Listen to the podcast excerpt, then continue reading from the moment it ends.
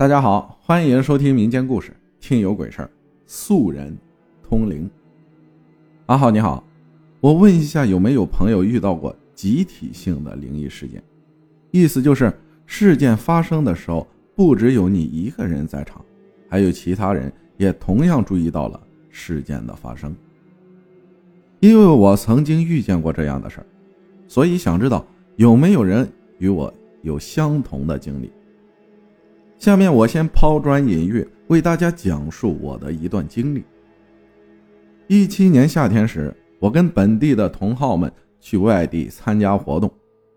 由于活动是在早上七点多，所以必须提前一天到地方住一晚。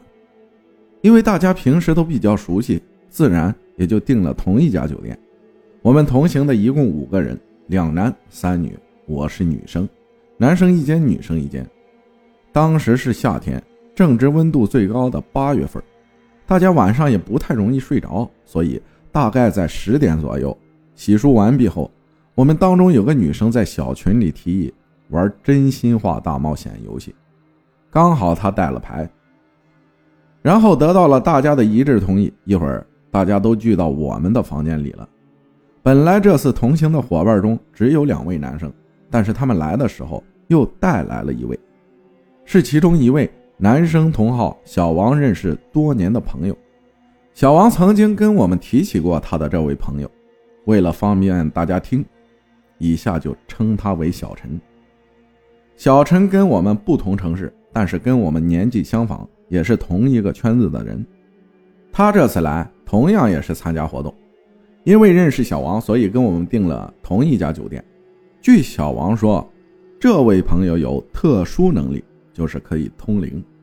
不过没有那么厉害，就只是可以能感知到其他东西的存在，有时甚至可以预知事情的发生。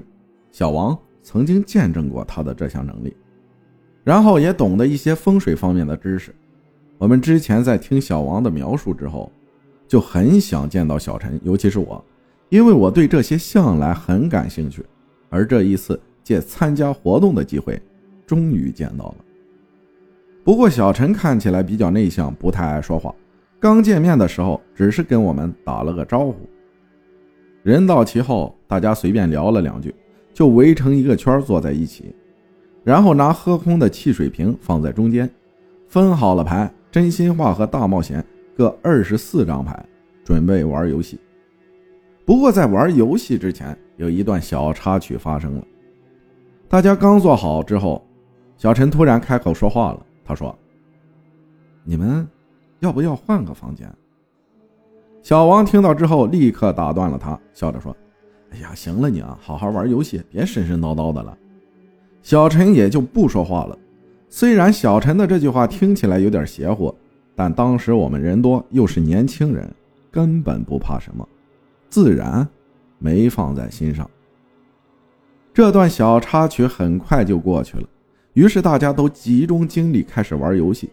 游戏的规则是：先石头剪刀布，赢的那个人率先转动瓶子，瓶口朝向谁或者离谁更近，那么被瓶子选中的那个人，就要在真心话或者大冒险中抽一张牌，在兑现了牌上的内容之后，再由他转动瓶子，以此类推。石头剪刀布里胜利的那个人是我们当中的一位女生。于是他转动了瓶子，刚开始一切比较正常，几乎每次都是不同的人，大家也玩得很开心。但是后来奇怪的事情发生了，不知道出于什么原因，瓶口每次都精确对准男生小李，就好像他和瓶子是两个相吸的磁铁一样。大概有五六次都是这样，前两次大家还觉得小李倒霉而嘲笑他，后面几次之后，大家的表情都不太好看了。可能也都在心里犯嘀咕了。小李也看出有点紧张，不过他还是开玩笑的说：“什么情况啊？是瓶子爱上我了吗？”大家听了也都哈哈一笑。下一次轮到的人不是小李，大家似乎也都松了口气，当做之前的事情只是巧合，继续玩游戏。我那会儿又偷偷观察小陈，小陈从游戏开始前到现在。看起来都心不在焉的样子，不过我又想到，也许是他的性格的缘故，突然跟一大群陌生人聚在一起玩游戏，感到不自在也正常吧，也就没再多想。然而下一次又轮到了小李，小李属于搞笑派，之前为了活跃气氛，都抽了大冒险的牌，给大家表演热舞啊什么的。这一次小李说，大冒险的牌都快让他抽没了，这次抽个真心话吧。于是就在真心话的牌里摸了一张。他拿到牌之后，大家都好奇牌上是什么内容。结果，小李看到牌的那一刻，神情突然僵住了。牌的主人问他怎么了，他皱着眉说：“这什么东西啊？”随后把牌翻过来给我们看内容。说实话，写到这里，我后背又开始发凉了，因为那张牌上写的是“我一直在看着你哦”。当时大家都说什么东西啊？有的甚至还爆了粗口。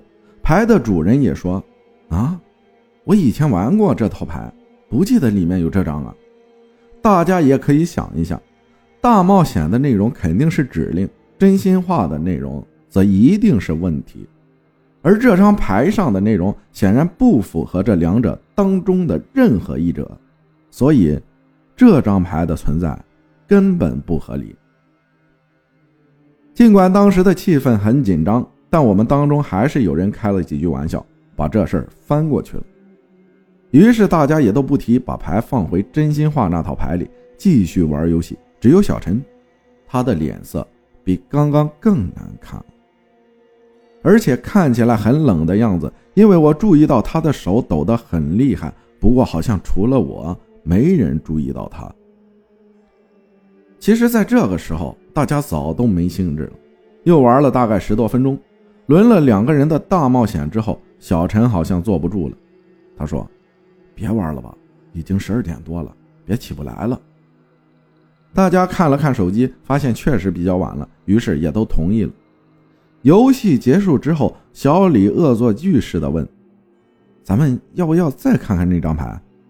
而此时的小王应该也注意到了小陈的不对劲儿，就说：“你有毛病吧？别闹了。”小李笑着说：“怂啥呀？我们这么多人呢。”然后我们就真的去查牌了，可能大家心里其实都很好奇那张牌是怎么回事吧。结果一张接一张的查过，四十八张牌不多不少，所有的牌都是正常的内容，并没有刚刚小李抽中的那张奇怪的牌。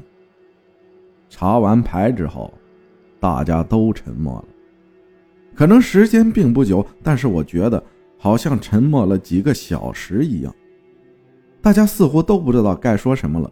最后牌主说：“肯定有人恶作剧掉包了，算他走运。”大家都干涩的笑了几声，仿佛认同他的说法。可实际上，我们应该都清楚，不可能有人事先准备一模一样的牌来搞恶作剧。况且，就算是牌主故意搞鬼，他掉包的时候不会没有人察觉到。不过，我们都没再追究。迅速结束了话题，准备回各自的房间睡觉。男生们离开的时候，刚出门，小陈又退了回来。他说：“换个房间吧，这个房间气息不太好。”然后就走了。我们三个女生在经历了今晚的事情之后，心里都很发毛。然后接着收拾了东西，去前台换了房间，因为当时也很晚了。换了新房间之后，就直接睡下了，一夜无话。前面提过，我平时对灵异事件比较感兴趣，因此第二天醒了之后，就一直在想游戏的事儿，还有小陈的神情和他说过的话，所以，我打算在活动上问一问小陈，看看能不能了解到什么信息。到了活动会场之后，我们又见到了小陈，大家聊了会儿天。但是没有人提起昨天晚上发生的事情。活动进行到一半的时候，我看到了小陈闲了下来，就走过去跟他搭话。前面就说了几句闲话，气氛略显尴尬。后面我就直接切入正题，问他昨晚什么情况。他刚开始并没说话，大概过了几秒钟，说：“其实我有时候能感知到一些东西。”然后又不说话了。我接道。我知道，小王其实跟我们提过你，你的事儿我也稍微知道一点点。然后他又说，你们的房间是正对楼梯口的最后一间，在风水上来说，这个房间不太好。说到这里，我想起昨天看房间的时候，我也发现了这个问题，不过不想让另外两个女生不愉快，所以就没提。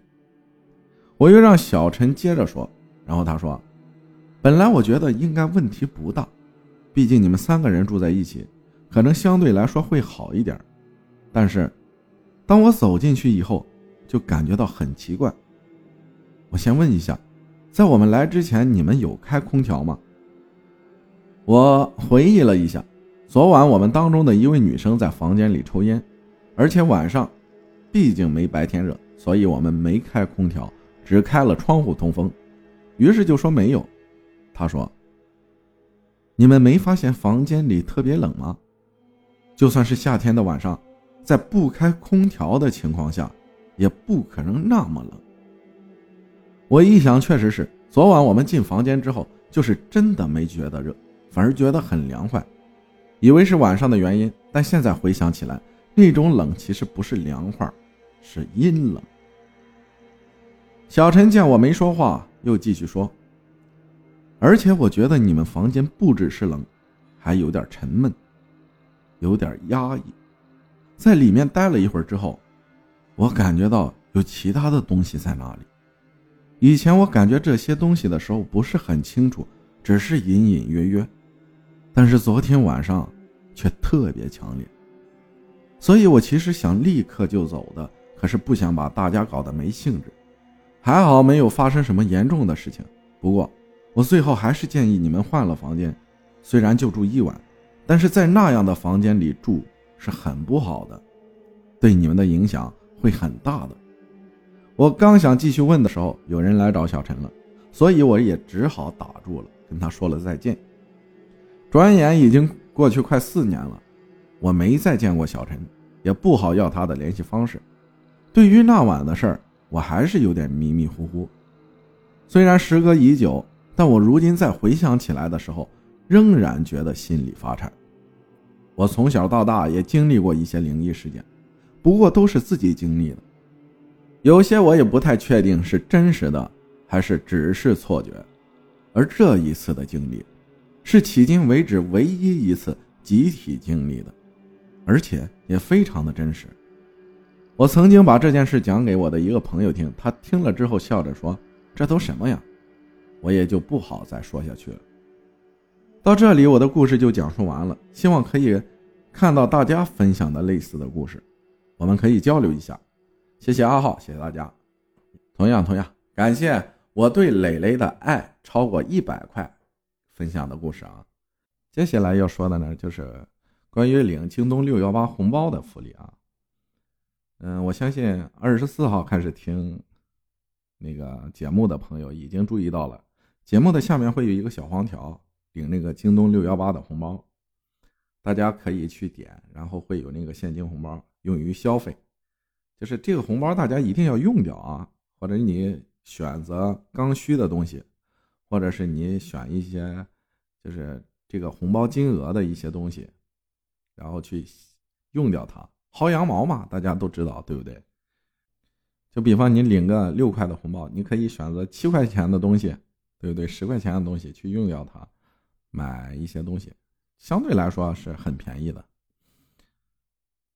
大家就点下面专辑下面有个小小黄条，然后去领红包，每天可以领三次的，然后可以累积，那个红包也可以累积的。